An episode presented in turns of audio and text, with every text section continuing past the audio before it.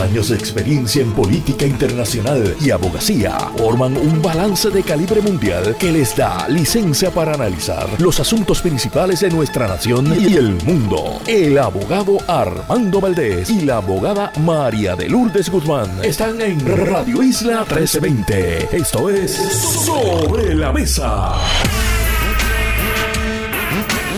Buenos días Puerto Rico, soy Armando Valdés. Usted escucha Sobre la Mesa por Radio Isla 1320. Hoy en Sobre la Mesa, Rafi Anglada y Mariana Nogales son nuestros analistas en la segunda hora de Sobre la Mesa. Además de la coalición Paz para la Niñez, se sienta a la mesa la doctora Enitza Genard y en el último segmento estará con nosotros la psicóloga y doctora Sonia Santiago. Todo eso y por supuesto como todos los días Café en mano se sentará a la mesa Marilu Guzmán y junto a ella ustedes y yo analizaremos todos los temas para hoy, 8 de febrero del 2023.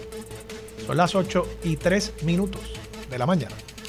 Los asuntos del país tienen prioridad, por eso llegamos a poner las cartas sobre la mesa. Vamos a poner las cartas sobre la mesa de inmediato. Tengo mucho tema que discutir en la mañana de hoy. Voy a estar comentando dos entrevistas que hiciera Julio Rivera Saniel esta mañana con respecto al tema de la criminalidad en Puerto Rico. Creo que Julio dijo algo extraordinario analizando los datos acerca de los asesinatos en Puerto Rico cuando dijo, si no fuera por eso, por los asesinatos relacionados al narcotráfico, Puerto Rico casi no tendría crimen.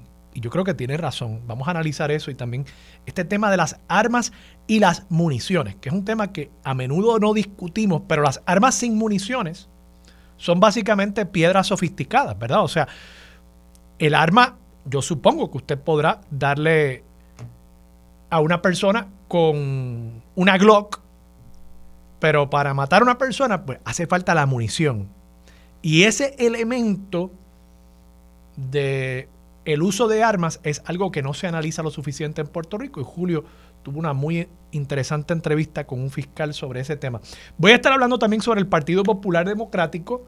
En 11 días tienen que entregar la lista de delegados y dicen que en esos 11 días, de aquí al 19 de febrero, van a haber nombrado y seleccionado 500 delegados del Partido Popular Democrático que hoy no están en las listas para poder tener el quórum en la asamblea donde se van a elegir una serie de delegados y miembros de la Junta de Gobierno del Partido Popular Democrático.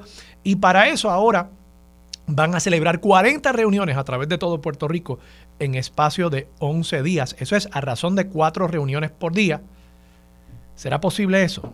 No sé. Lo que no han hecho durante los pasados dos años, ahora como el estudiante que necesita embotellarse toda la información del semestre para coger el examen final, ahora es que el Partido Popular Democrático se está activando. Gran cosa. Jennifer González está citada a la Cámara el 17 de febrero, estará allí. Analizamos eso también. Y quiero también hablar sobre unas expresiones que ha hecho Juan Zaragoza en las últimas horas. Las acaba de hacer también aquí en Radio Isla 1320 con Julio Rivera Saniel en Pegados en la Mañana sobre la propuesta de reforma contributiva del gobernador. Está exigiendo prudencia ahora.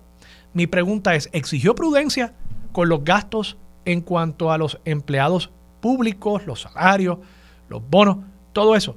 Esa es la pregunta que voy a dejar sobre la mesa. Pero comencemos con los temas relacionados al crimen que tocó Julio Rivera Saniel en Pegados en la Mañana. Insisto, que esa expresión que hiciera Julio es una muy astuta observación de la realidad del crimen en Puerto Rico. Si no fuera por los asesinatos relacionados al narcotráfico, en Puerto Rico casi no habría crimen. Y tiene razón, tiene razón. Claro, que eso no quiere decir que las únicas personas que son afectadas por esos asesinatos son personas involucradas en el bajo mundo y en el narcotráfico, porque Sucede como sucedió ayer y por eso traigo el tema. En la placita de Santurce a plena luz del día, en un lugar concurrido por miles de puertorriqueños todos los días. Allí asesinan a una persona que por lo visto era la persona que efectivamente los sicarios querían asesinar, pero resultan heridas otras personas. Y esas personas heridas pudieron haber muerto.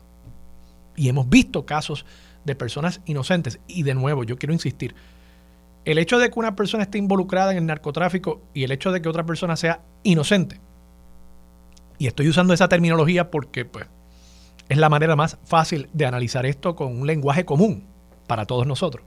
Pero el hecho de que una persona sea inocente y otra narcotraficante no significa que la muerte de ese narcotraficante tenga menos valor que la muerte de una persona inocente, porque son vidas humanas. Y en Puerto Rico nosotros hemos prohibido constitucionalmente la pena de muerte. Pues no puede haber pena de muerte en la calle si el Estado está impedido de aplicar ese castigo, esa pena. Así que no es que yo esté valorando una vida más que otra, pero la realidad del caso, como señala Julio, es que, y como lo señaló el teniente coronel, coronel de la policía, Roberto Rivera, el 79% de los asesinatos en Puerto Rico, esa fue la cifra que él usó, 79% de los asesinatos en Puerto Rico tienen que ver con el narcotráfico. Entonces, ante esa realidad y ante la realidad de que esto le está costando cientos de vidas, mayormente de hombres jóvenes, a nuestro país, algunos involucrados en el narcotráfico, otras personas que simple y sencillamente son personas que estaban en el lugar equivocado a la hora equivocada. Ante esa realidad, y vamos, los que estaban involucrados en el narcotráfico también tenían madres, padres, hijos, hermanos, eran tíos, dejan un vacío. Hay otras víctimas de ese asesinato. No es solamente la persona que muere, es también las personas que quedan atrás, que amaban, los seres queridos de esa persona.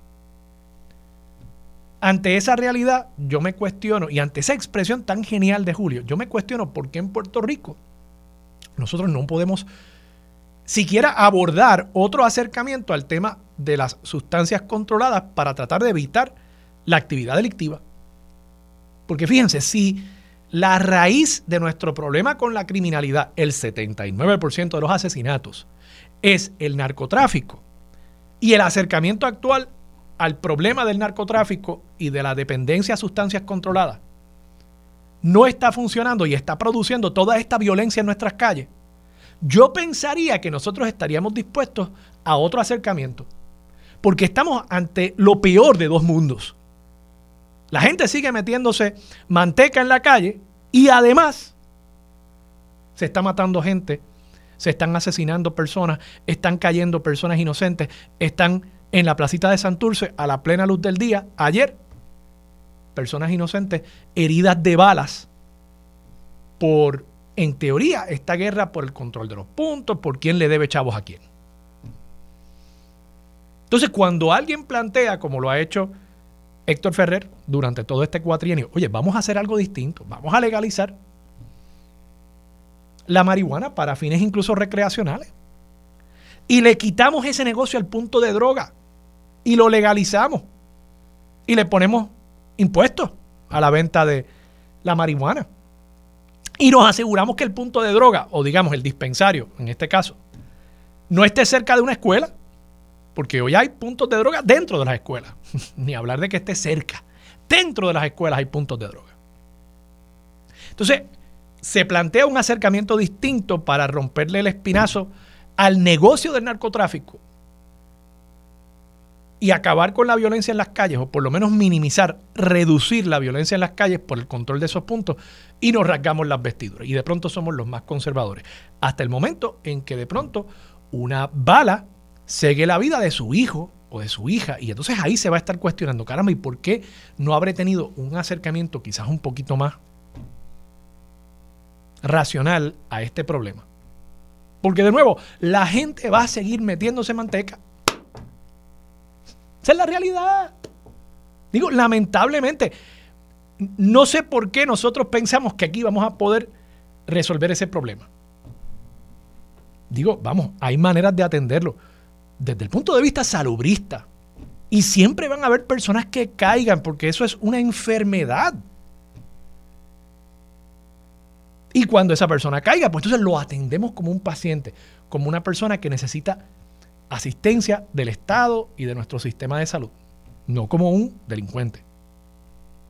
Pero en la medida en que esa persona con un problema de dependencia tenga alternativas al punto, le quitamos negocio al punto, Quizás seguimos teniendo el problema de personas con dependencia de sustancias controladas. Quizás ese problema no lo podamos atender, pero sí podemos atender el de la delincuencia y los asesinatos en las calles.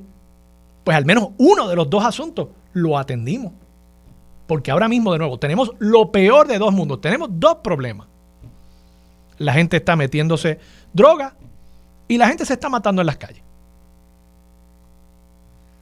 Y así por el estilo, tengo que decir, esa última entrevista que hizo Julio con el fiscal se me olvida el nombre, acerca del tema de las balas. Sumamente interesante. Fíjense ustedes que la industria de armas y municiones en Puerto Rico se vende como una industria perfectamente legal, como una industria que está defendiendo un derecho constitucional. Ustedes saben que tienen grupos que cabildean a favor de sus intereses, pero que se venden como grupos que lo que están haciendo es abogando por el derecho a la segunda enmienda de la Constitución de Estados Unidos. Y como decía el fiscal, el problema es que las armas quizás llegan ilegalmente y yo creo que algunas también se le pierden a dueños de armas, las reportan como perdidas y a saber si realmente se perdieron o si cayeron en manos de algún sicario en el bajo mundo. Pero el problema de las municiones es otro y es que hay gente que está comprando, ustedes escucharon, 20 mil balas. Es el... No es ni siquiera el límite, es la cantidad después de la cual la policía comenzaría una investigación para saber si esa persona está o no está usando esas balas correctamente.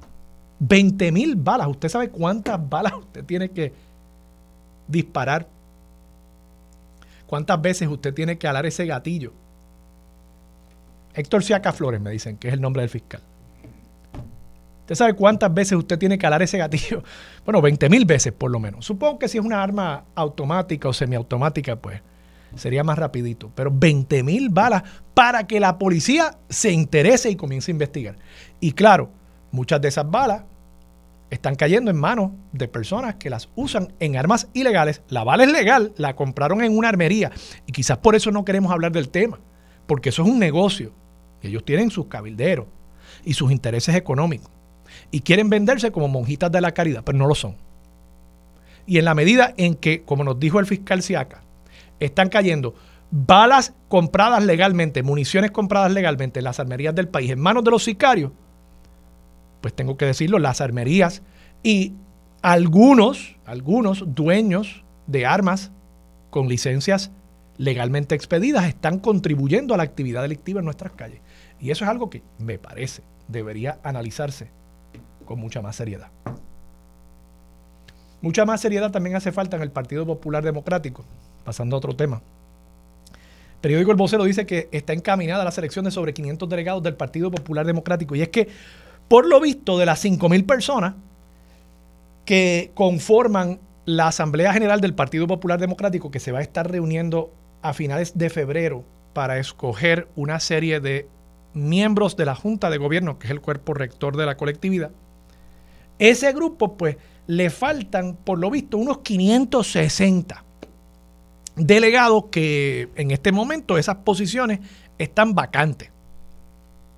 O sea que la Asamblea General del Partido Popular que se convoca en febrero, a finales de este mes, más del 10% de las posiciones en esa asamblea están totalmente vacantes. Y para llenar esas vacantes, dice el comisionado electoral del Partido Popular Democrático, Ramón Torres, que de a partir de ayer hasta el 19 de febrero, que es la fecha en la que cierra el registro de personas elegibles a votar como miembros de la Asamblea en esa elección del 26 de febrero, dice él que de aquí al 19, o sea, en espacio de 11 días, el Partido Popular va a celebrar 40 reuniones a nivel regional y municipal para escoger las personas que van a ocupar esas vacantes. 40 reuniones. O sea, eso es a un ritmo de cuatro reuniones por día. Y eso es sábado, domingo, o sea, tienen que reunir a esa gente todos los días, de ahora en adelante. Y claro, ¿a qué apunta esto? Bueno, esto apunta a algo que ya hemos discutido anteriormente, que es que por los pasados dos años el liderato actual del Partido Popular Democrático ha estado esencialmente dejando pasar, procrastinando las funciones críticas de un partido en etapa no eleccionaria, o sea, aquella infraestructura que hace falta que uno vaya construyendo para que cuando llegue el ciclo electoral esté listo el partido para enfrentarse a un contendiente, particularmente un contendiente que ocupa la fortaleza, que es el incumbente gobernador. Y esto es otra muestra más de que hemos estado ante un partido que ha improvisado, que ha procrastinado y francamente que ha sido negligente en la dirección de esa institución.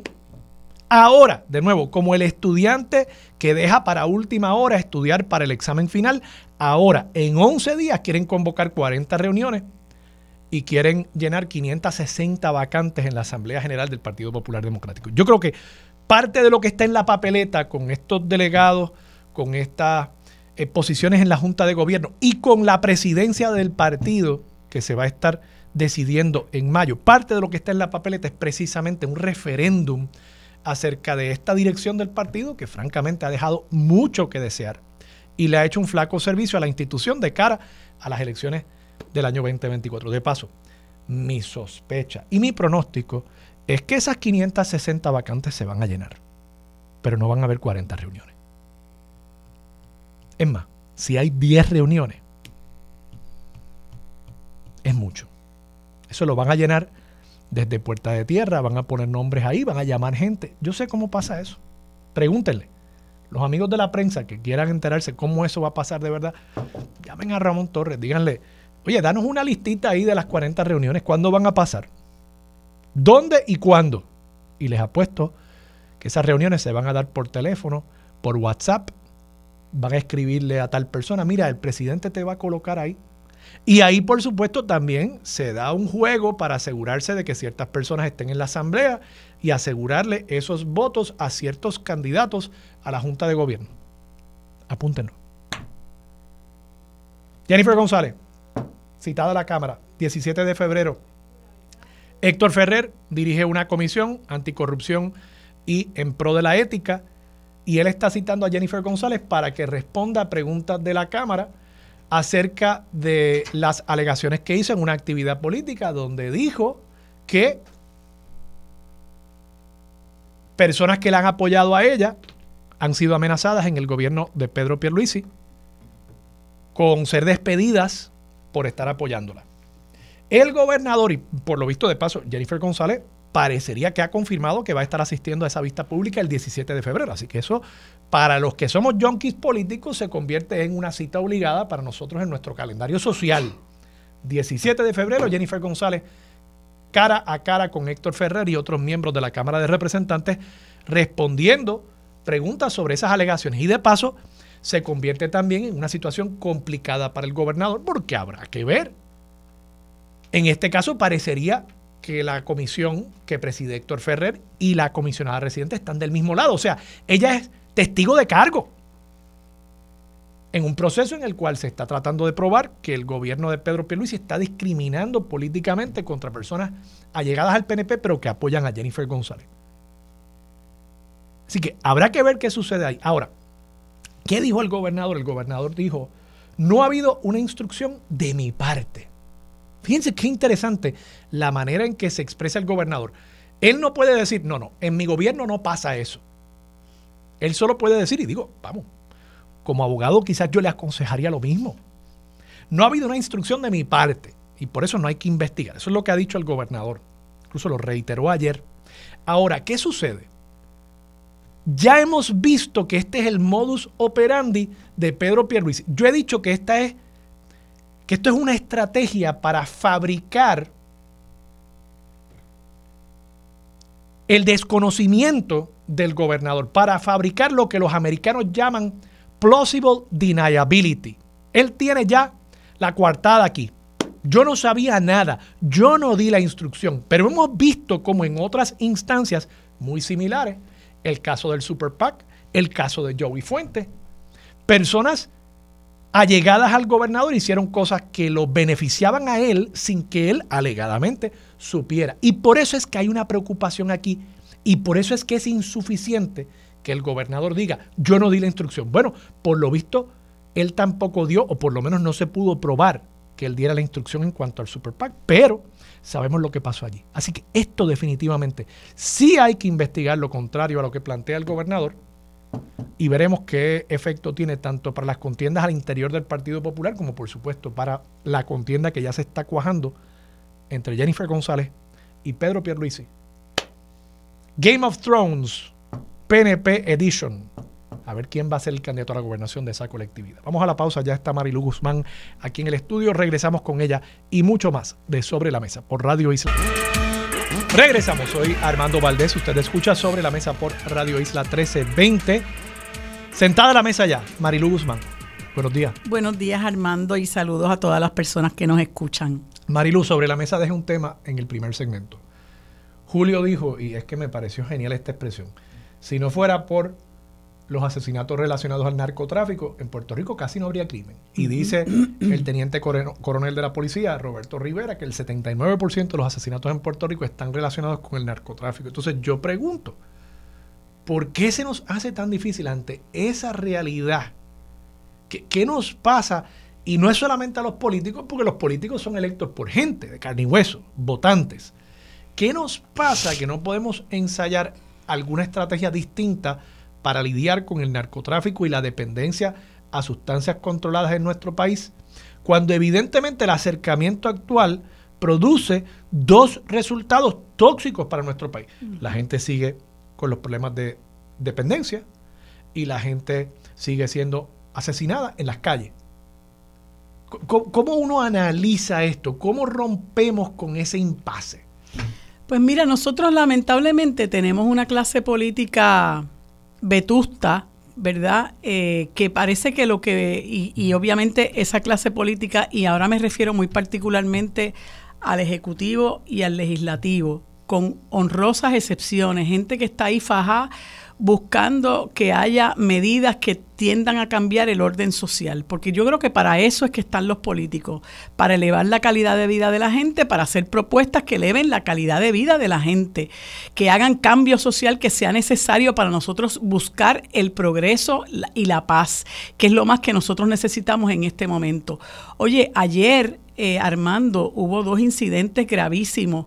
Eh, un lugar que es visitado por, por muchísima gente en este país, eh, hombres, mujeres, niños, jóvenes, turistas, en, la placita de Santurce, a plena luz del día, pues atacaron a unas personas y mataron a una persona y creo que hirieron tres o cuatro. En Mayagüez también otro tiroteo donde resultaron dos policías eh, herido y no sé si una persona resultó muerta y así por el estilo. Eso es cosa de todos los días en este país, es algo que se ha ido normalizando. Entonces tú dices, ven acá, ¿y qué se está haciendo afirmativamente para nosotros poder manejar esa situación? Pues cuando tú vienes a ver, tienes un legislador del distrito de Guayama que se pasa eh, promoviendo, claro está, ya sabemos los intereses que hay detrás de eso, eh, promoviendo la, la flexibilización en la posesión e importación de armas de fuego, que ha demostrado que no es ningún, ningún eh, eh, eh, paliativo para la situación porque tú puedes tener tres armas encima y, te pueden matar igual. y eso no puede ser la solución porque tristemente la hierba mala, si tú le cortas la punta, va a seguir creciendo y no hay voluntad de ir a la causa de los problemas.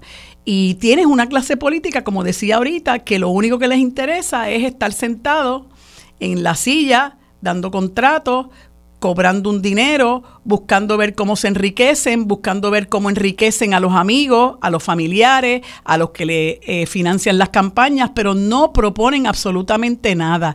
Y yo pudiera en este momento sentarme y darte una lista de nombres de gente que en este país no compone nada, pero yo invito a las personas que nos escuchan a que se sienten y busquen el listado de legisladores que tenemos en Cámara y Senado y que usted vaya uno por uno y diga qué ha, qué ha propuesto esta persona, qué ha hecho esta persona, cuál es su trayectoria legislativa, cuál ha sido su trabajo, cuáles son sus propuestas. Realmente es una persona que está respondiendo a la confianza que le dio el elector y usted se dará, se dará cuenta de que por lo menos tres cuartas partes de los legisladores y legisladoras que hay en este país no sirven.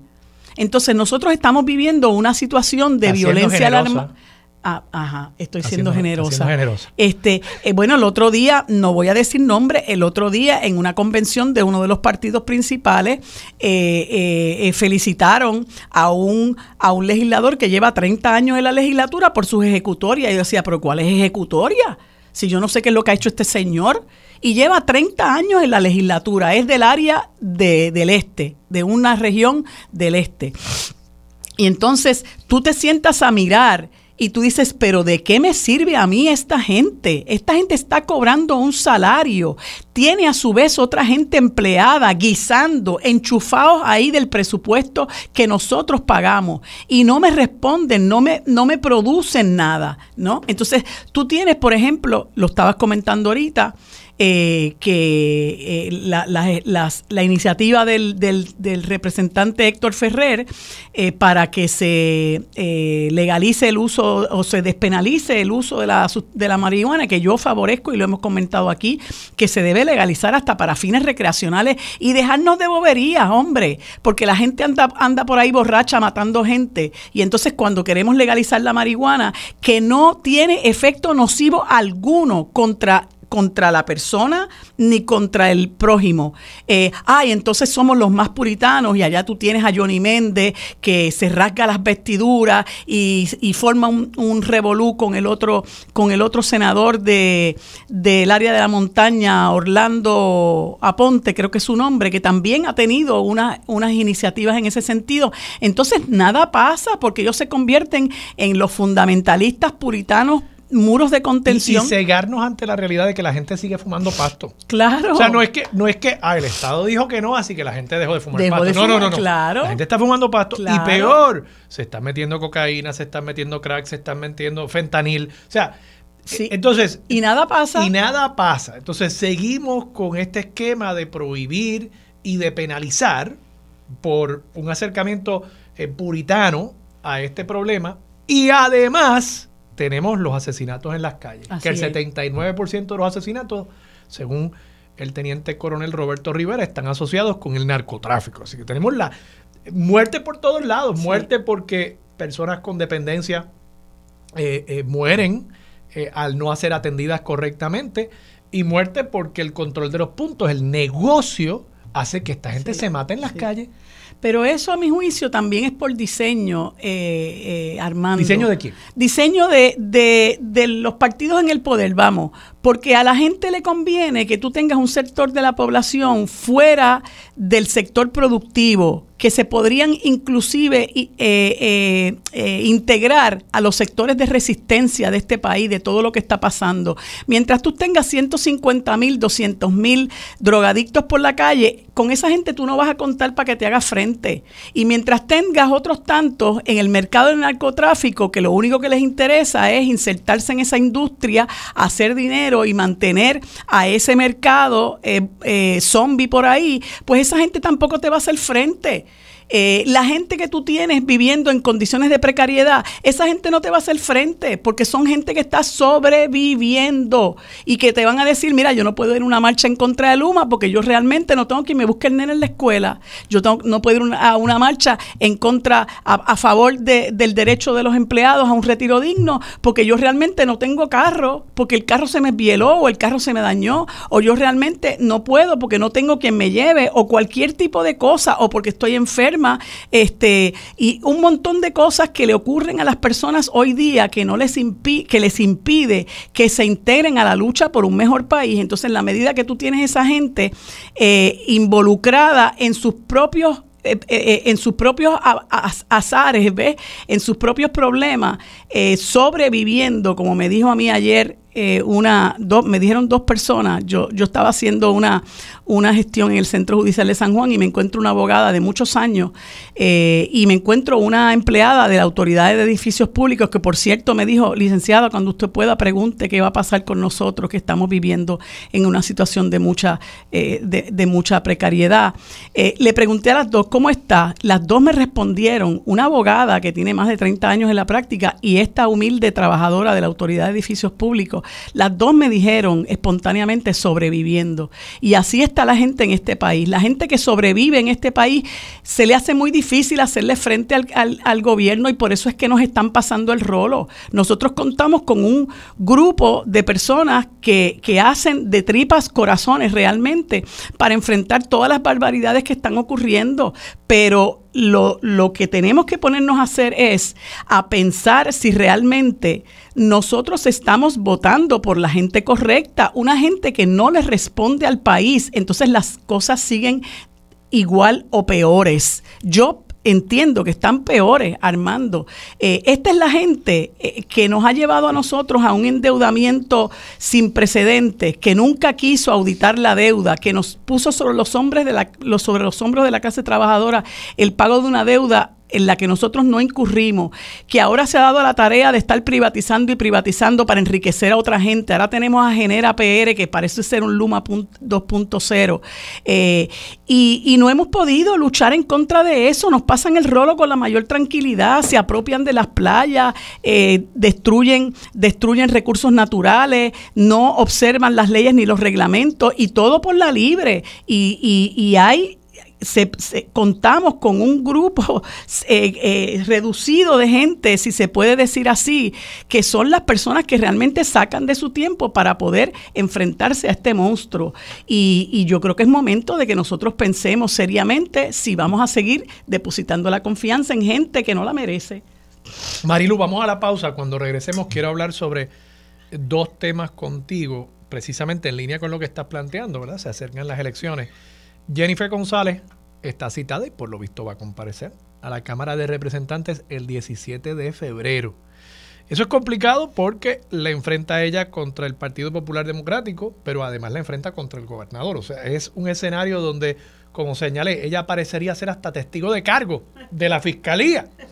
Entonces, por otro lado, tenemos en el caso del Partido Popular Democrático varios candidatos que siguen mencionándose como potenciales candidatos a la gobernación, candidatos a la presidencia. Y hoy estuvo aquí Juan Zaragoza, quien en los últimos días ha estado señalando que él reclama prudencia con la reforma contributiva que ha planteado Pedro Pierluisi para rebajar, reducir las tasas contributivas y ampliar los rangos de ingresos para proveerle un alivio, en teoría, al contribuyente puertorriqueño. Dice Zaragoza, bueno, hay que tener prudencia. Yo me pregunto, ¿pidió Zaragoza esa misma prudencia con el aumento desmedido en gastos que ha tenido el gobierno de Puerto Rico durante los pasados 18 meses.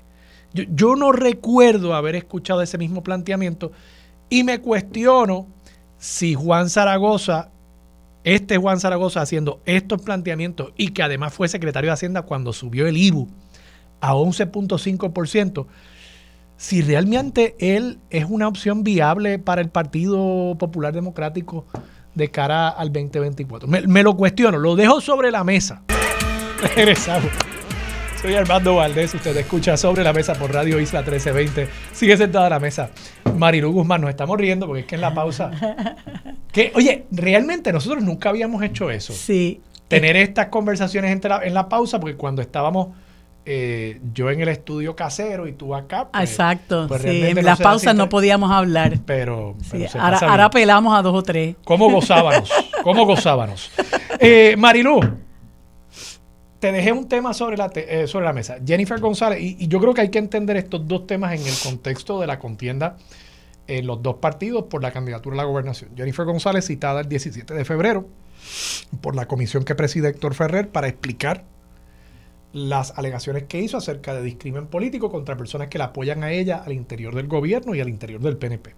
Y Juan Zaragoza criticando la propuesta del gobernador Pedro Pierluisi para una reforma contributiva y exigiendo prudencia, un argumento que de nuevo, y Julio le hizo esta pregunta hoy, y él dijo que sí, que él reclamaba prudencia también por el lado del gasto, pero yo no había visto ese reclamo de prudencia, yo no lo había escuchado en voz de Juan Zaragoza. Ahora lo escucho en cuanto a este tema de la reforma contributiva y me cuestiono si eso políticamente es algo que, que fortalece o debilita la candidatura de una persona que de por sí carga también y cargará, aunque no se ha traído hasta el momento, pero alguien lo traerá. Yo creo que el PNP tiene esa campaña hecha si Juan Zaragoza fuese el candidato del Partido Popular Democrático.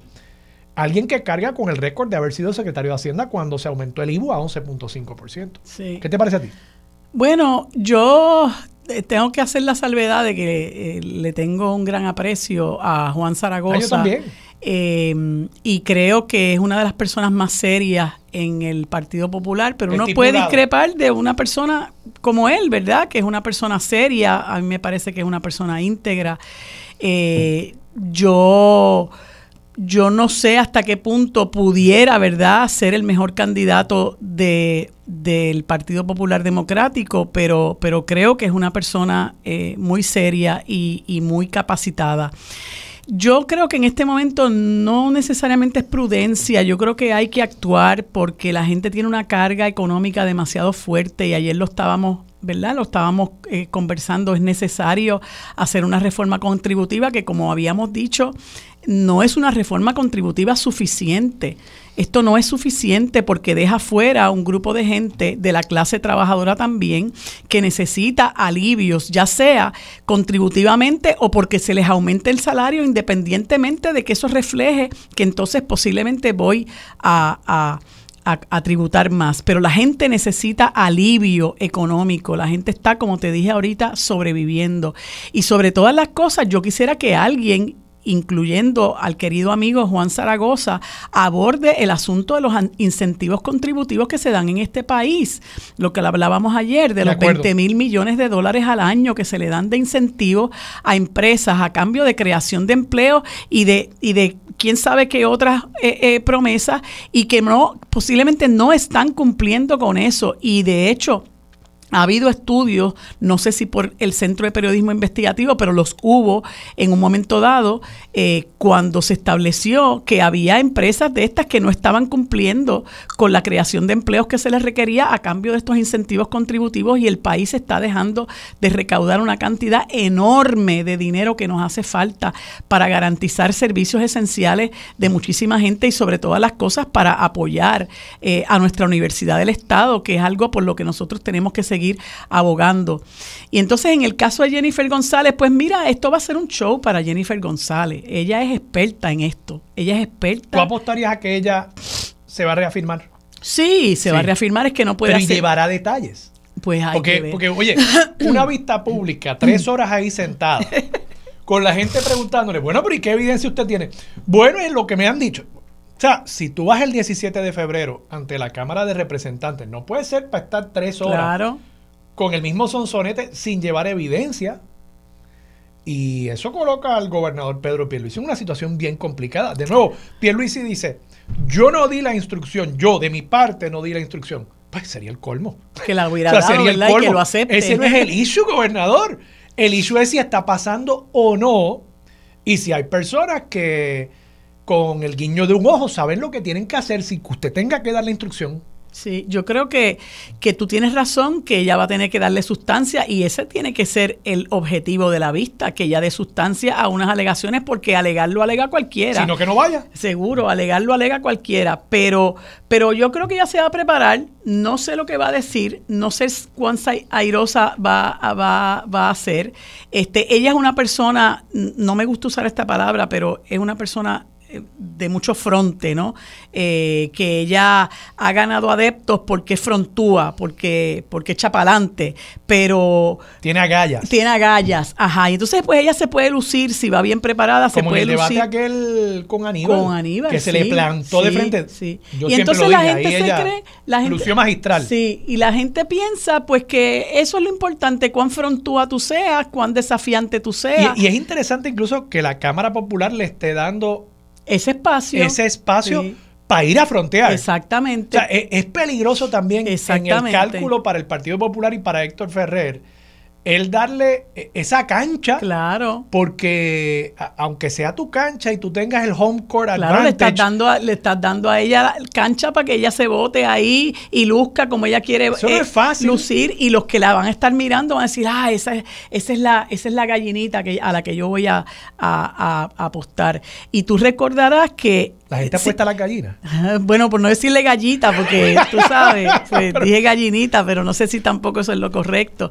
Pero tú recordarás aquellas vistas que promovió este representante Orlando Aponte, me parece que es su nombre, para traer a Ricky Rosselló cuando aquella, aquella situación de los cabilderos y lo cancelaron porque se dio cuenta que le iba a dar una cancha que Ricky Rosselló no necesitaba. Para rehabilitar que, el país no necesitaba, que lo que iba a dar es la oportunidad de que él este, se rehabilitara. Y entonces más o menos eso va a pasar ahí en un momento donde la gente la está mirando como una potencial este, rival de, de Pedro Pierluisi. Y al fin de cuentas, mira, este, yo estoy completamente convencida que eso que ella alega se da en, en el Partido Nuevo Progresista, la gente está, y mucha gente en el Partido Popular también están en el poder por el poder mismo, no por nada más. Y por eso te digo, analicen las ejecutorias de la mayoría de esos legisladores para usted para que usted vea cuál es el trabajo legislativo, cuál es la producción de esos legisladores, para que ustedes vean que están ahí única y exclusivamente por lo que devengan, por el diezmado poder que les da esa posición y por la oportunidad que tienen de poner a guisar a otros. Eso es todo. Y son gente que si salen de ahí no van a poder conseguir trabajo a lo mejor en ningún otro lugar o no les va a ir tan bien como les va siendo legisladores. Y yo creo que eso hay que acabarlo. Yo creo que hay que eh, eh, votar por gente que realmente esté comprometida, que tenga una trayectoria y que pueda hacer el trabajo que para el, para el que fueron electos.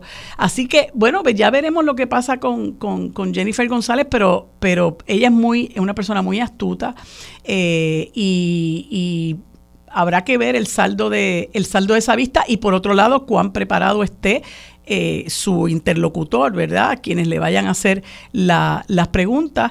Eh, pero de todas maneras, independientemente de lo que ella diga, tenemos que partir de la premisa de que eso es cierto, porque en, este, en ese partido ellos se comen por los rabos y tú eh, lo que tienes que hacer es mirar para atrás a ver quién fue que te dio la puñalada, pero la puñalada viene segura. Marilu, vamos a la pausa. Regresamos con más de Sobre la Mesa por bueno amigos, como les dije hace unos instantes en este segmento que usualmente tenemos el panel del senador Rafael Bernabe y el amigo Rafael Anglada, tenemos hoy al licenciado Anglada y en sustitución de la compañera Mariana Nogales, que a su vez iba a sustituir al senador Bernabe, tenemos al representante Jesús Santa y a ambos les damos los buenos días y las gracias por acompañarnos. Buenos días, ¿cómo se encuentran? Buenos días, a ambas y la bienvenida a la compañera Mariana. No, Mariana no está, está el representante Jesús Santa. Ah, a Rafael. Y, y tú que te hayas mejorado. Gracias. Buenos días, representante, ¿cómo está? Al licenciado, a ti y obviamente a todo el buen público de Radio Isla. Un placer compartir con ustedes en esta mañana. Bueno, pues le tengo que agradecer, le tengo que agradecer que usted ahí a última hora estuvo disponible para para cubrir el espacio, ¿verdad? En la conversación que tenemos los miércoles. Eh, quería aprovechar, ¿verdad? Porque está eh, eh, en, en, el, en el ajo de la cosa, por así decirlo, esta conversación sobre la reforma contributiva que ha anunciado el gobernador. Eh, y que se está limitando a un grupo particular, ¿verdad? De lo que llamamos la clase media trabajadora. Yo escuché unas expresiones suyas, me parece que en esta misma eh, emisora, donde usted estaba, pero le confieso que no pude escuchar toda la conversación eh, y me gustaría aprovechar el que usted está con nosotros para que nos exprese eh, cuál es la posición que usted ha expresado con relación a esta reforma contributiva que ya supe, ¿verdad? Por lo poco que pude escuchar de sus expresiones, que en efecto pues no cubre a todas las personas que, que debería cubrir y qué entiende usted que debería ser una verdadera reforma contributiva. Pues mira, eh, yo sé que se le llama reforma contributiva, pero en realidad son cambios al código de rentas internas. Una reforma contributiva es muchísimo más abarcadora eh, lleva muchísimos mayores cambios, no solamente de tasas, sino inclusive de filosofía tributaria. Y, y si se realmente se quiere hacer algo así, eso tomaría más tiempo si uno lo quiere hacer responsablemente. Obviamente sabemos que estamos en año preelectoral y el señor gobernador pues está buscando algún tipo de alternativa de alivio contributivo y ha sugerido un sinnúmero de cambios en algunas tasas contributivas que solamente afectan a un sector del sector productivo del país. Obviamente la ha enfocado en dos áreas, una es la contribución sobre ingresos y la otra es la, la contribución de corporaciones. En principio, no es malo que le haya sometido ese tipo de recomendación. Aclaro que no hay proyecto, no hay lenguaje, solamente una propuesta que inclusive el mismo acepta. Hay, hay dos cosas que... Uno, que no ha sido eh, hablada en detalle con la Junta, que eso es importante. Y dos, que ahora van a comenzar los, los estudios para modelar los impactos de esa reforma, no solamente a nivel de su costo, sino que, qué tan beneficioso puede ser para la economía del país. Así que yo creo que estamos empezando en este proceso. Me parece, me parece que eh, eh, no cubre las expectativas originales y tengo que decirlo así, tanto del secretario de Hacienda, que he tenido comunicación con él, y de la legislatura, de que, que, los cambios que se hagan traten de cubrir la mayor cantidad de gente posible. Y, y obviamente, como todavía planteado en un momento dado, solamente cubre un sector del ente trabajador. Y, y me preocupa una cosa porque eh, no solamente queremos que más gente se beneficie, es que también tenemos unas necesidades de trabajadores, especialmente referente a la reconstrucción del país, que a mi entender no cae dentro de ese bracket. Entonces, ¿cómo tú puedes promover que la gente trabaje en unos sectores que son sumamente necesarios en el país, especialmente lo que es la construcción y cierto tipo de trabajo técnico, cuando este tipo de reforma sugerida por el señor gobernador no cubre esos sectores. Así que yo creo que hay mucho trabajo que hacer. Yo creo que esto es eh, como una, un borrador del borrador del borrador. eh, nos tocará a la legislatura buscar ampliar los beneficios a otros sectores. Eh, no es un camino fácil porque después que uno hace todo esto tiene que sentarse, me guste o no, con la Junta. Así que queda trabajo por hacer. Sí, Rafi. Eh, María de Lourdes, yo no he podido estudiar el borrador del borrador del borrador. Hmm. Eh, lo que yo sí quiero aprovechar en este momento es recordarle a, a los legisladores y a la rama ejecutiva que me parece que lo que está ocurriendo en Puerto Rico es que solamente pagamos contribuciones eh, un sector minoritario de la población que somos los que trabajamos, que tenemos que eh, pagar contribuciones. En Puerto Rico trabaja mucha gente, eh, Puerto Rico trabaja mucha gente, y mucha gente noble y buena. Sin embargo, están fuera de la pantalla contributiva.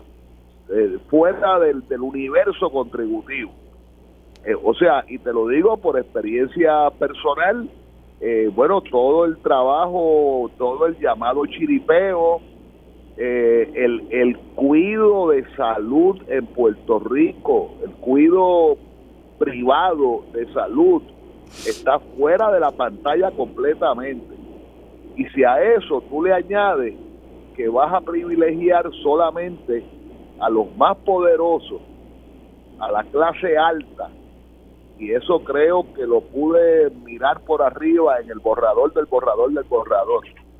Si esas dos cosas eh, siguen aconteciendo, somos únicamente un sector eh, minoritario de la población puertorriqueña que trabajamos te fuiste. ese es el pollo del arroz con pollo. Ese es el pollo del arroz con pollo. El, el, el, el, pollo no es que me quites un por ciento o le des dos por ciento. El problema es que el pago de sea... Te está yendo, Rafi. Que, que, por supuesto paguen más los que más generan. Sí. Pero no que nos asfixien a los que estamos en el jamón del sándwich. Eso es una preocupación, ¿verdad? Que, que constantemente eh, tenemos los ciudadanos y ciudadanas de a pie, ¿verdad? En el sentido de que eh, se habla de reformas contributivas, que como dice el representante, pues una verdadera reforma es algo mucho más abarcador, pero siempre hay una renuencia a imponerle eh, la obligación contributiva a aquellos que más que más eh, reciben, ¿no? Y es una clase que muchas veces uno la percibe como una clase privilegiada. Eh, y, por otro lado, ¿verdad? Eh, en ese sentido me gustaría saber cuál sería la contrapropuesta particularmente del Partido Popular y, del representante Santa que preside la Comisión de, Hacienda, ¿correcto? De la Cámara. y, y hay adicional a eso una preocupación que yo le planteé a Armando que parece que nadie la quiere tocar ni con una vara larga, y es este asunto de los incentivos contributivos que se dan a las empresas, que se le dan a cambio de que creen empleos o produzcan, ¿verdad?, eh, algún otro tipo eh, de, de, beneficio para el país, dependiendo del acuerdo al que haya llegado el gobierno con ellos. Pero esas, esas, esos incentivos contributivos, primero, el país no los conoce en detalle y segundo, no vemos que haya una voluntad de reevaluarlos para ver en qué medida se justifica que continuemos dando incentivos contributivos que ascienden a 20 mil dólares, eh, 20 mil millones, perdón, de dólares al año eh, y que muy bien una parte de, ese, de, de esos incentivos pudieran eh, eh, recaudarse por el Estado para que se traduzca en beneficios para la población, representante. Pues mira, déjame, déjame aclararle algo al licenciado y quizás dándole fuerza a lo que él plantea. Para que tengas una idea del el millón cien mil planillas que se somete o que recibe Hacienda, solamente 670 mil de alguna otra manera pagan contribuciones.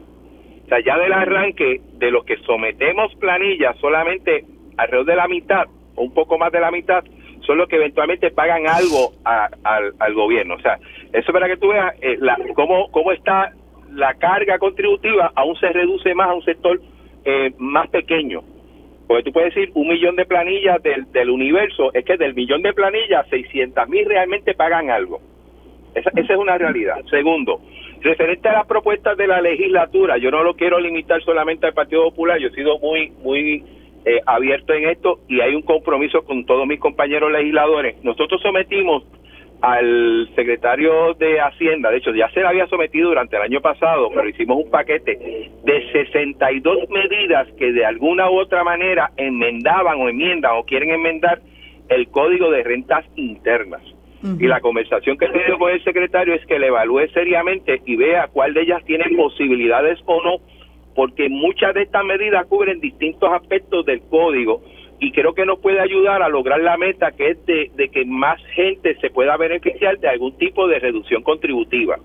Así que hay 62 ideas de todos los partidos, lo cual obviamente que hay que evaluar responsablemente, porque tampoco puede ser de esas ideas que un legislador tira para ver qué pasa. O sea, no, no podemos ser, no puede ser tan irresponsable como se fue en el pasado. Eh, eh, en ese sentido. Y tercero, referente a lo que es los cambios que el señor gobernador sugiere de la contribución corporativa, eh, en teoría yo no tengo problema porque uno uno está tratando que las corporaciones no es que no paguen, es que sea más justo el pago según su capacidad de venta, ¿no? Si son de, de menos de medio millón, de tres millones, etcétera, etcétera. La pregunta es, ¿a qué tipo de corporación tú quieres ayudar? Porque a mi entender deberíamos estar ayudando por lo general las pequeñas corporaciones, los pequeños negocios, en su inmensa mayoría son de capital nativo. Eh, y tal y como está la propuesta, las incluye a todas. Y quiero ser bien claro, yo tengo cuentas bancarias y eso, y tengo un banco que llevo más de 30 años con él. Pero tú vas a beneficiar un banco que en estos momentos todos están reportando ganancias récord. Eh, eh, eh, eso es lo que tú quieres hacer cuando están bien y no es que no no no nos lo quiera matar pero ese tipo de negocio no está mal mm, lo que está mal son los negocios pequeños que se estima que en los próximos años va a aumentar la gente que se va a someter al, mecanismo de quiebra. Por lo tanto cuando tú haces este arreglo de lo que es la contribución con, con, corporativa tú tienes que entonces especificar qué sector de ese sector tú quieres ayudar. Y, y, esto quizá va un poco con la inquietud que tiene el licenciado, en el sentido de que, mira, yo quiero que aquí se haga negocio, pero yo creo que hay gente que le va bien y qué bueno que le va bien, pero hay gente que no le va tan bien y que quizás el gobierno debe tener como objetivo tratar de ayudar porque es un negocio importante, porque crean empleo, porque es capital nativo. Así que esa parte, esa definición hay que hay que hacerla. Por eso que yo dije ahorita del borrador, del borrador, del borrador, porque queda mucho que hacer de la propuesta misma del señor gobernador. Y en cuanto a lo que le planteo de los incentivos contributivos, ¿eso se, se pudiera analizar en algún momento? Se supone que se analice todos los días. O sea, yo, yo he sido muy, muy defensor de los incentivos. No hay país en el mundo que no dé incentivos, inclusive los, los países más radicales, comunistas, socialistas, como le quieran llamar. El problema no es el incentivo, es que se le dé seguimiento y el país garantice que la razón por la cual tú das un incentivo se está logrando. Y si no se logra el incentivo tienes que eliminarlo. Y si el incentivo no sirve tienes que eliminarlo también. O sea ese proceso tiene que ser continuo. Y lamentablemente no hemos sido efectivos dándole ese seguimiento y esa evaluación de cada incentivo que da el país a distintos entes económicos, porque no solamente a grandes empresas, aquí se da mucho incentivo a pequeños negocios, algunos son exitosos, otros no, pero a todos, los grandes y los pequeños, hay que darle seguimiento a ver si el objetivo por lo cual se le da esa concesión se logra y si no se logra hay que tomar acción. Claro, eso es lo que eso es lo que yo lo que estaba planteando precisamente eh, que haya una fiscalización porque el país como que se mantiene bastante ajeno a ¿Cómo se establecen esos incentivos contributivos? ¿Quién tiene esos incentivos contributivos? ¿Cuáles son las condiciones para que los reciban? ¿Están realmente cumpliendo con esas condiciones? Y son nada más y nada menos que 20 mil millones de dólares al año. Eh, yo creo que el pueblo merece, ¿verdad?, que haya una fiscalización de esos incentivos y que esté eh, adecuadamente informado, porque quien no esté cumpliendo con esos incentivos, pues entonces deben eliminárseles para que ese dinero eh, el país no lo deje de recibir, sino que ingrese a, a las arcas del Estado y se pueda traducir en beneficios para la gente. Es precisamente eso lo que yo creo que, que, el país reclama que se haga. Claro, y que no lo deje recibir o se utilice de una mejor manera, como sea. claro. esa fiscalización es importante y eso es, se supone que sea todos los días. Correcto. Rafi, ¿tú querías argumentar algo sobre esto? ¿Mencionar algo sobre esto? Estoy aprovechando la aportación del representante Santa, que sé que le ha dedicado mucho tiempo a este trabajo y le quiero dar las gracias. Pues quería también aprovechar para, para comentarle lo siguiente, eh, eh, representante, y es eh, una preocupación que tiene un sector grande del pueblo, a mi juicio, y yo creo que también al interior del Partido Popular, y es esta, este asunto de la privatización de la generación del sistema de energía eléctrica, que a muchos y a muchas nos sorprendió que eso se avalara inclusive por los representantes del interés público que son nombrados eh, por el presidente de la Cámara y el presidente del Senado. Eh, y, primero, eh, por lo que escuché de algunos representantes ayer, de algunos legisladores, perdón, y ayer escuché hablar en igual sentido al alcalde de Juanadía, de que esa decisión era contraria al reglamento de, del Partido Popular Democrático, que fue algo que no se discutió eh, al interior del, Partido Popular, que cogió de sorpresa a mucha gente. Fue un domingo eh, sin que la gente supiera los términos de este contrato. Y una de las cosas que se le planteó al país eh, posteriormente como medida para, justificar que se hubiera hecho esto era que había un compromiso de cumplir con una serie de cosas, entre las cuales estaba la salvaguarda de los de los eh, empleos de los trabajadores de la Autoridad de Energía Eléctrica. Ahora la Genera Puerto Rico plantea que interesa llevarse el 100% de esa plantilla.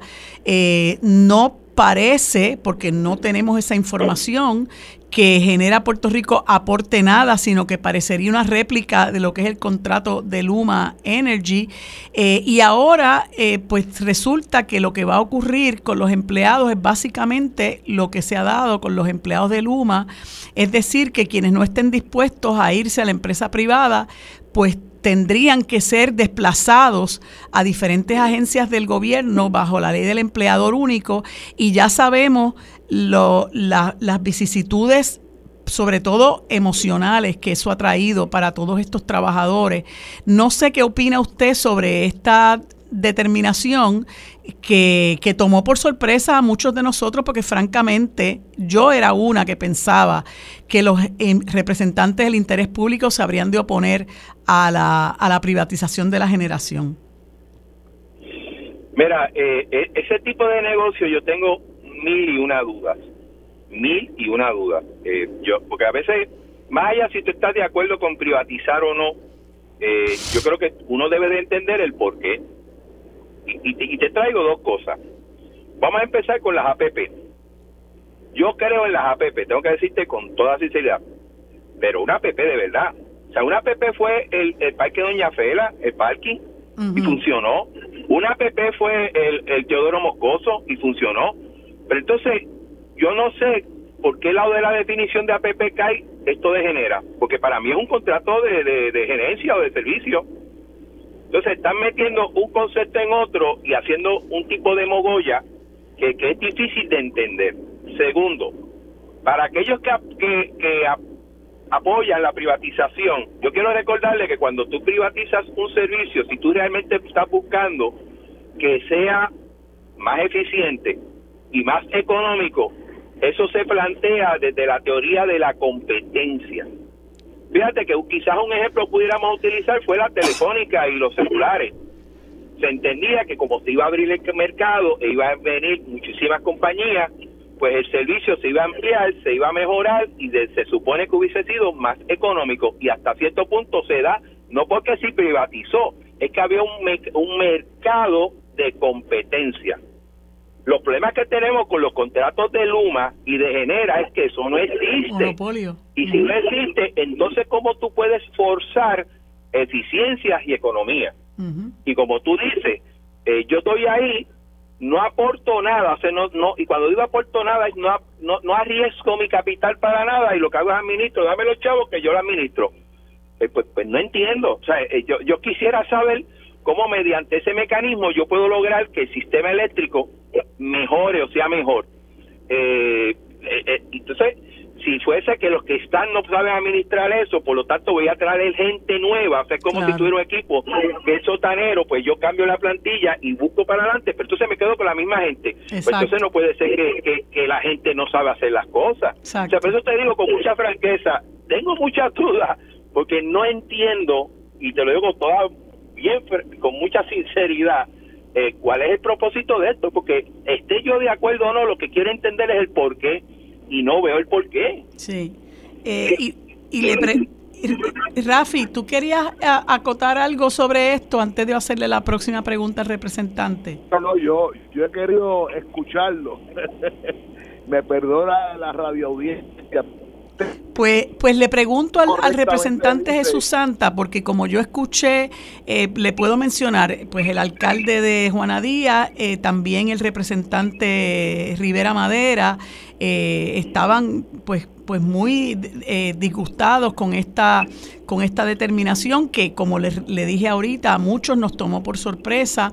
Eh, y usted considera con la misma franqueza con la que me, me está hablando que esto pudiera tener algún efecto electoral sobre particularmente el señor Dalmau, el señor Tatito Hernández, que fueron quienes nombraron a esos representantes del interés público y que nosotros esperábamos que realmente defendieran el interés público y eso pues tristemente no ocurrió encima de que aparenta ser eh, un acto que violenta el reglamento del Partido Popular Democrático.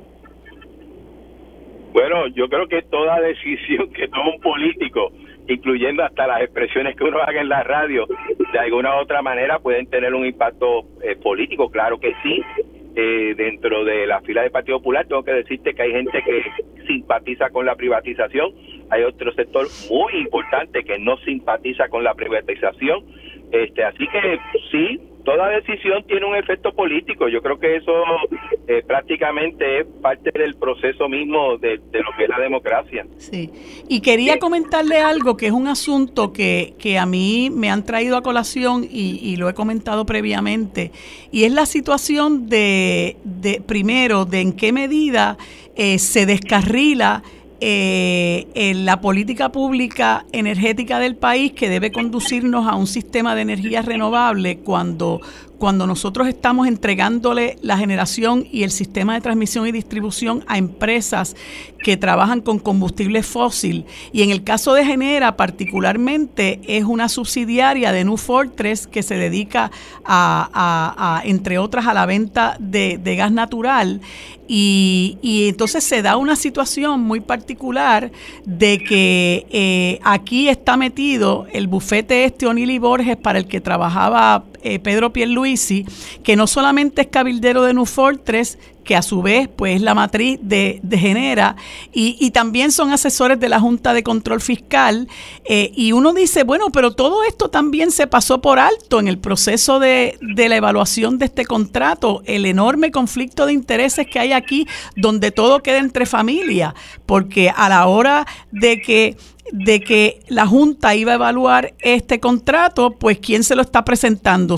los asesores que a su vez son los cabilderos y representantes de New Fortress y de, y de Genera. O sea que, es algo realmente que a nosotros nos ha dejado perplejos, representantes. Mira, uno cuando coge los adiestramientos de ética gubernamental, eh, lo primero que te plantean es que uno tiene que evitar los conflictos de intereses, ¿no? y las posibles apariencias de conflicto de intereses.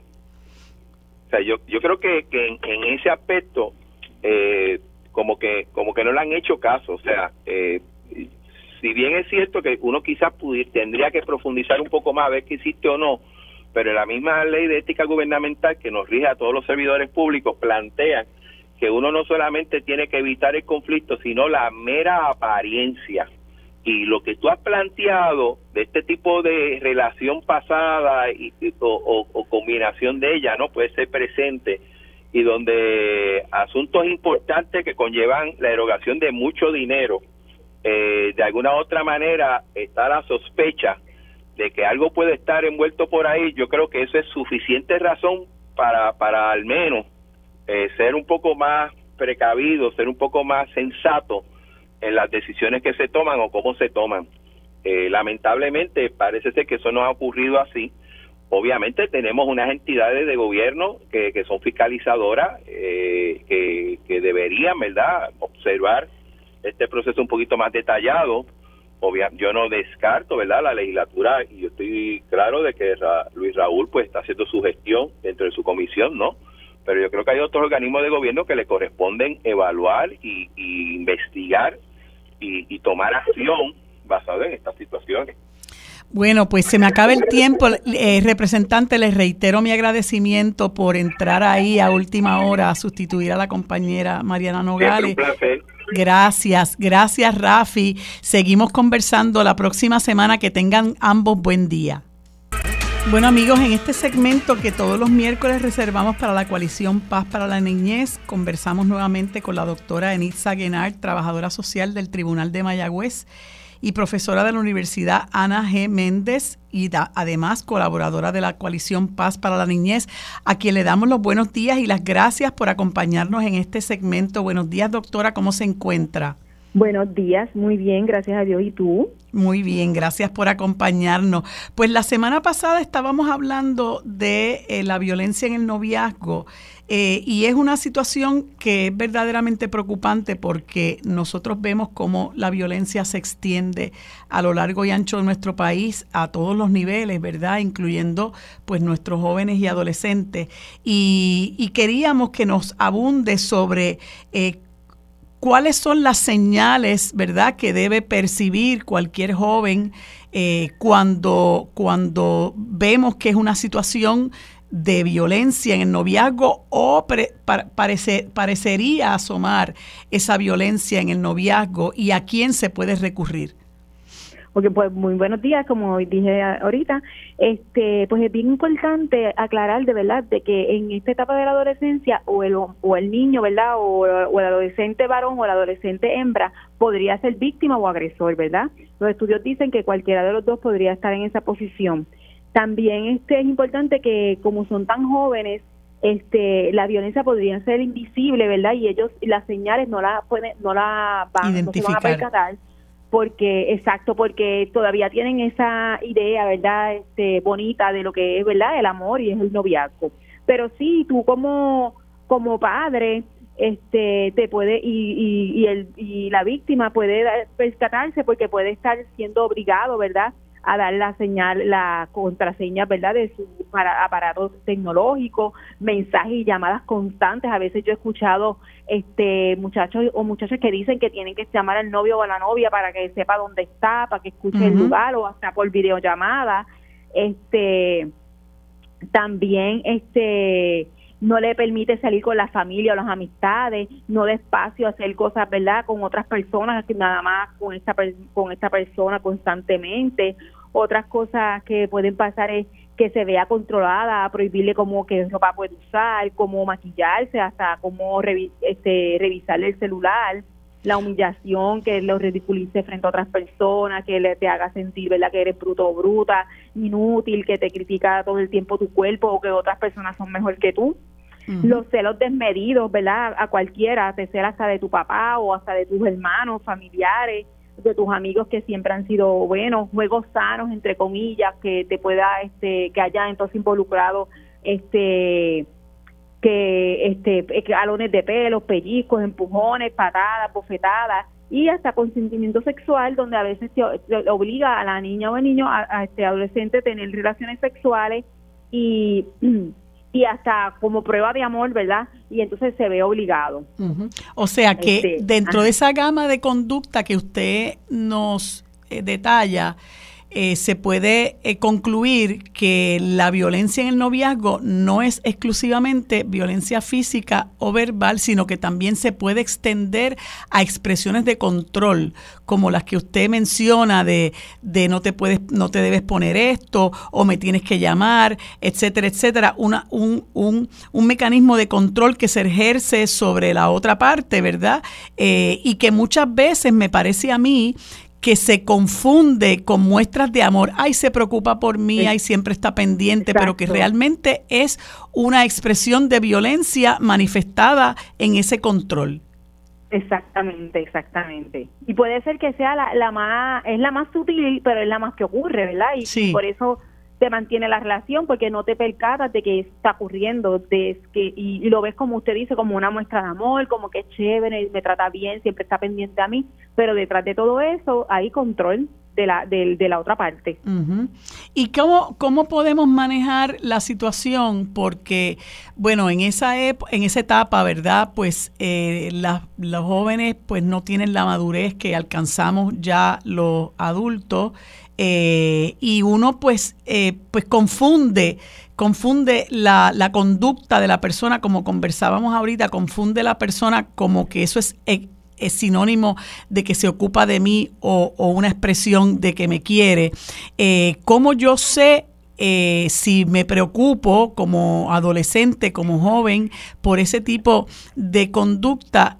¿Cómo yo pudiera lograr algún tipo de ayuda, porque para los jóvenes esto es mucho más difícil, ¿verdad? Si para los adultos lo es, para los jóvenes no solamente identificar las señales, sino saber qué tipo de ayuda buscar y dónde buscarla.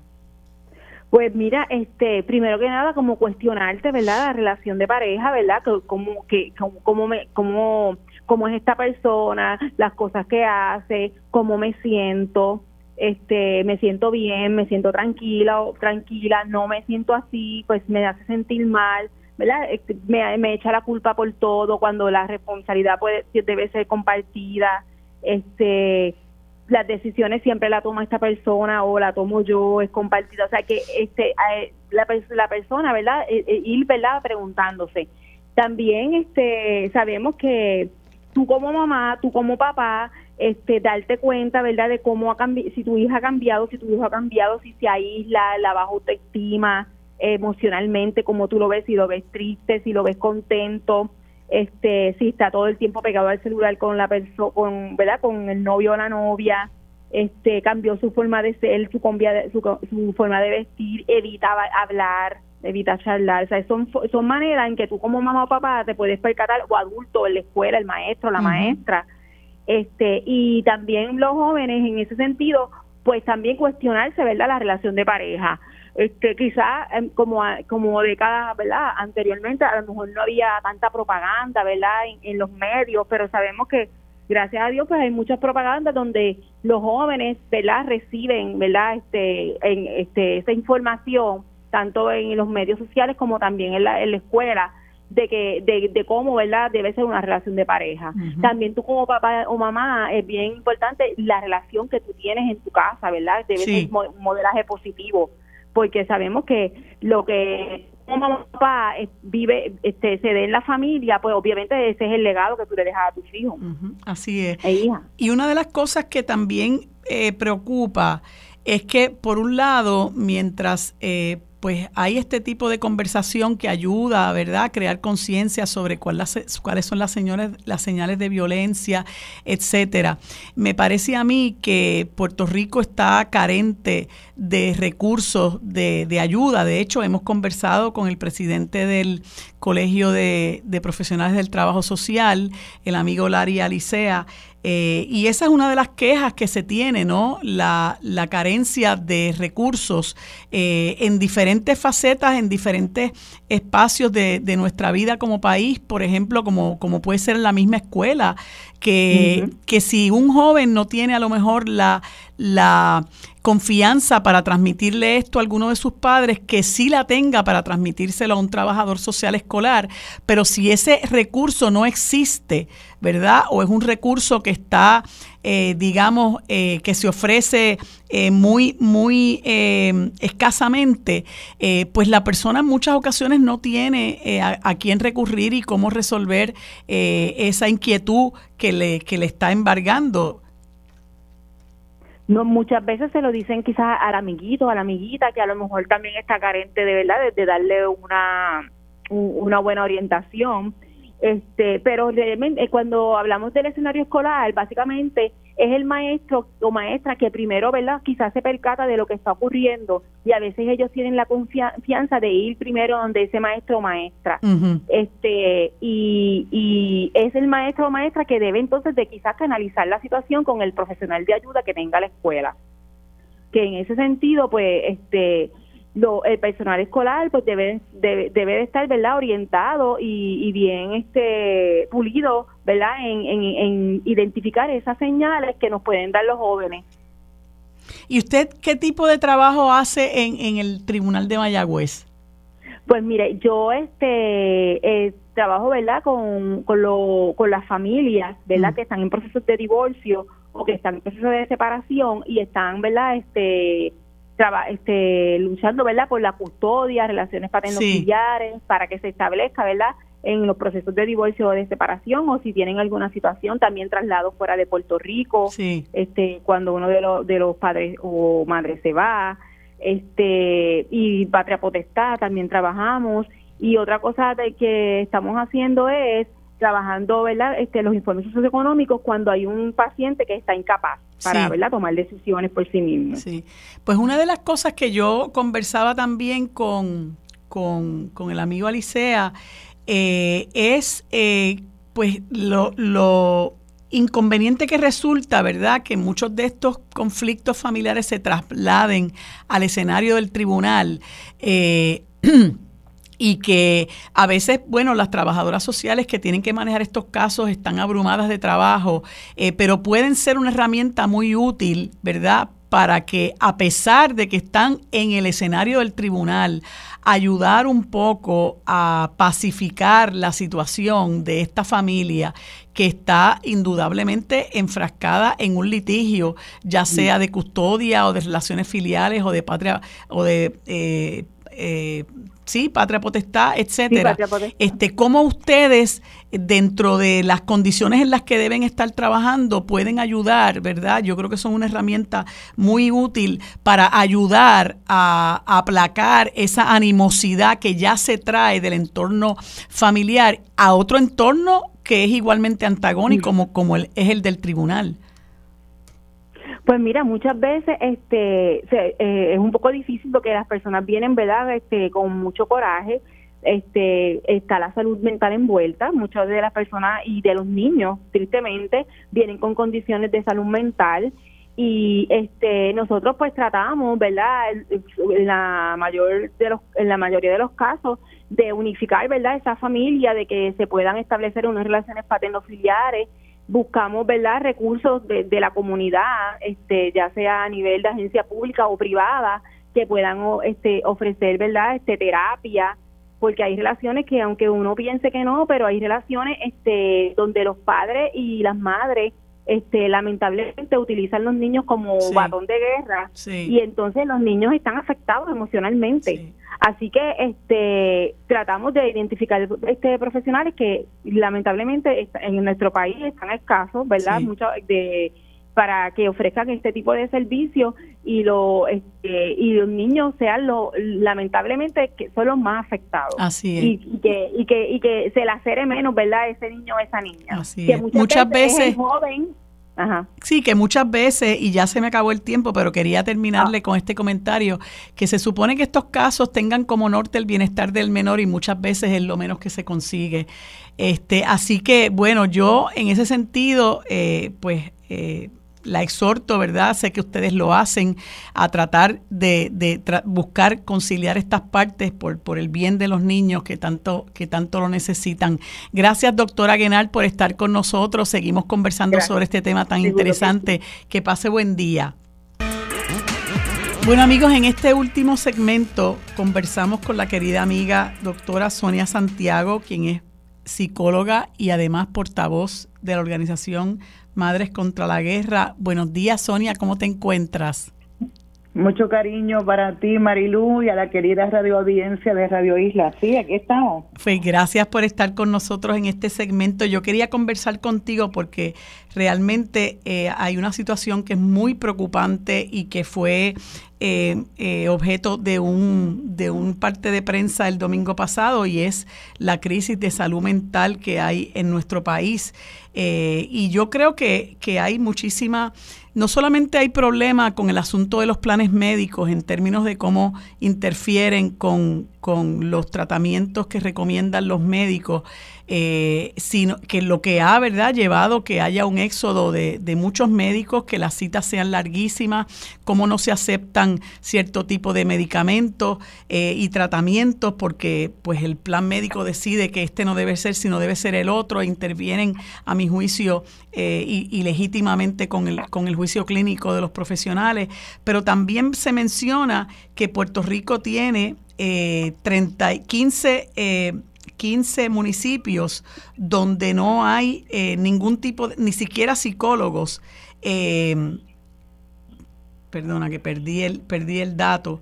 Eh, el asunto es que hay una gran escasez de servicios de salud mental para el país. 15 municipios sin psicólogos y 32 sin psiquiatras, siendo la región central y noroeste las más afectadas. Y lo peor es que mientras la persona necesita los, los servicios y no se le ofrecen, las condiciones se agravan, la crisis se agudiza y eso pues tiene unas consecuencias en términos de la reacción, la, la conducta de esa persona, no solamente para sí misma, sino para su entorno.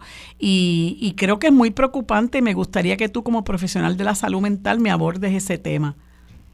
Muchísimas gracias por la oportunidad, Marilu. Te diré que eh, hay que analizar el asunto desde el punto de vista macro, no micro. Mira, este es un sistema de salud mental que está siendo usurpado y controlado por los planes médicos. Lamentablemente, los niveles intermedios y debes de intervención con la población de, que requiere los servicios de salud mental y de salud emocional están eh, escasos. ¿Por qué? Mira, eh, yo dirigí la clínica de salud mental, la división de niños y adolescentes de Mayagüez. Previo a que Roselló vendiera los centros de tratamiento. Entonces, aquí lo que ha ocurrido es que se le ha otorgado a los planes médicos, como tú bien señalaste previamente, la, el control de los servicios y personal que no necesariamente tiene ningún tipo de licencia eh, específica para poder determinar qué medicamento se le adjudica a un paciente, es quien decide, quien determina si sí o si no. Mira, hay que tener accesibilidad en un mundo utópico como debe ocurrir, puertas abiertas, que la clientela llegue cuando necesita que tiene una situación de crisis de salud mental o salud emocional, o simplemente preguntas, ¿verdad? Entonces, aquí hay un sistema que es un embudo. El médico primario determina si lo refiere o no lo refiere, va a salud mental cuando lo requiere seis u ocho meses más tarde es que están los servicios psiquiátricos disponibles a veces debido a la escasez. Pero si ese paciente que se está sintiendo con problemas emocionales, de ansiedad o depresión, que son las condiciones prevalentes en Puerto Rico, tuviera la accesibilidad de poder consultar un personal de salud mental, no de nivel intensivo como un psiquiatra, sino quizás un trabajador social clínico, un consejero psicológico, eh, entonces quizás puedan aminorar primero la angustia que siente esa familia por tener una persona que está sufriendo y también la persona se siente aliviada. Pero tú sabes la angustia de tener que decidir, caramba, pues entonces voy a tener que ir a un hospital psiquiátrico porque la ley 408 de salud mental establece claramente que no se puede dejar de servir a una persona cuando va a un hospital psiquiátrico. Se tiene que evaluar, aunque se tarde lo que se tarde en evaluarse, se tiene que evaluar.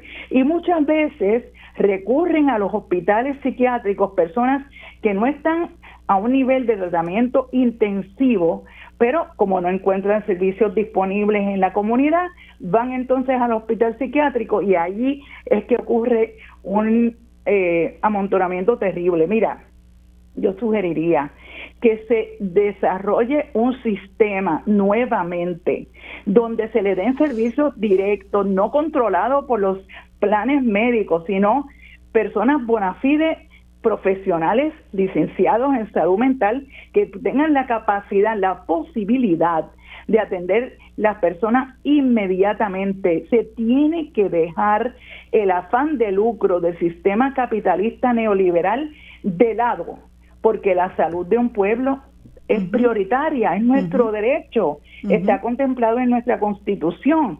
Entonces, lo que está ocurriendo es que la gente se siente desesperada, angustiada, totalmente innecesario. El otro asunto es que, mira, egresan psiquiatras en Puerto Rico, tanto de la Escuela de Medicina de Puerto Rico en Río Piedra como la de la Universidad de Medicina de Ponce, pero no hay un diente en la ley que exija que ese profesional se quede en Puerto Rico.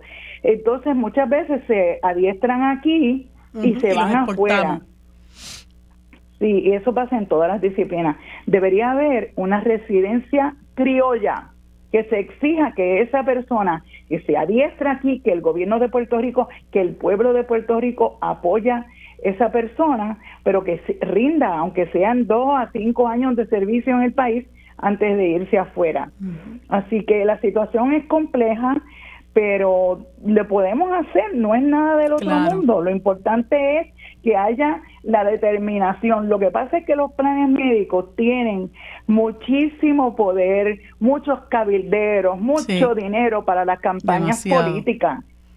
Eso hablaba yo ahorita con Armando en el sentido de que, bueno, nosotros seguimos empeorando, las condiciones eh, pues precarias de vida siguen ahí, pero nosotros nos vemos que no vemos que quienes tienen la capacidad de impulsar el cambio social hagan absolutamente nada, todo se queda eh, igual y estas y estos grandes intereses, particularmente los planes médicos que controlan la distribución de los servicios médicos y lo que es el, el, el presupuesto del sistema de salud, pues utilizan la mayor parte de ese presupuesto para sus gastos operacionales y lo que sobre entonces para los proveedores y los pacientes y tenemos ese tipo de resultado ahora donde se ve una carestía de estos servicios con todo lo que eso implica, porque imagínate tú, tú tener una bomba de tiempo caminando por ahí ¿verdad? Eh, con una persona con problemas de salud mental, diversos problemas de salud mental, que tú no sabes en qué problema, en qué momento esa persona va a explotar, cómo puede hacerse daño así, cómo puede hacerle daño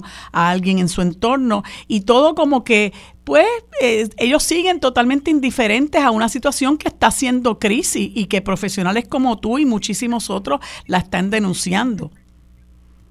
También el problema, Marilu, es que los planes médicos son extraordinariamente cautos en otorgar permisos para que los profesionales de salud que están disponibles para ofrecer los servicios, ellos se niegan a darle la autorización y cuando a veces eventualmente te dan la autorización para que tú puedas cobrar de un plan médico, te ponen tantas y tantas, trabas. Así es. Mira, por experiencia propia, porque un código esté mal, no te quieren pagar.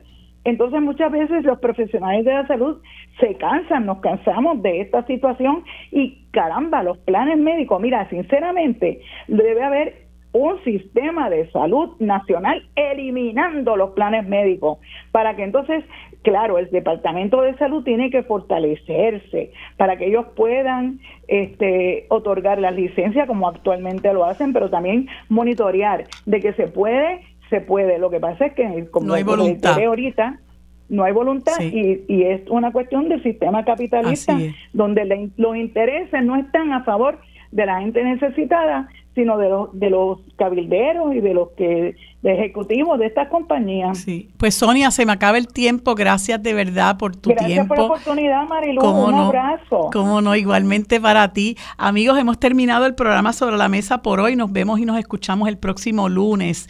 Gracias por sintonizarnos. Lo próximo es Mili Méndez en Dígame la Verdad.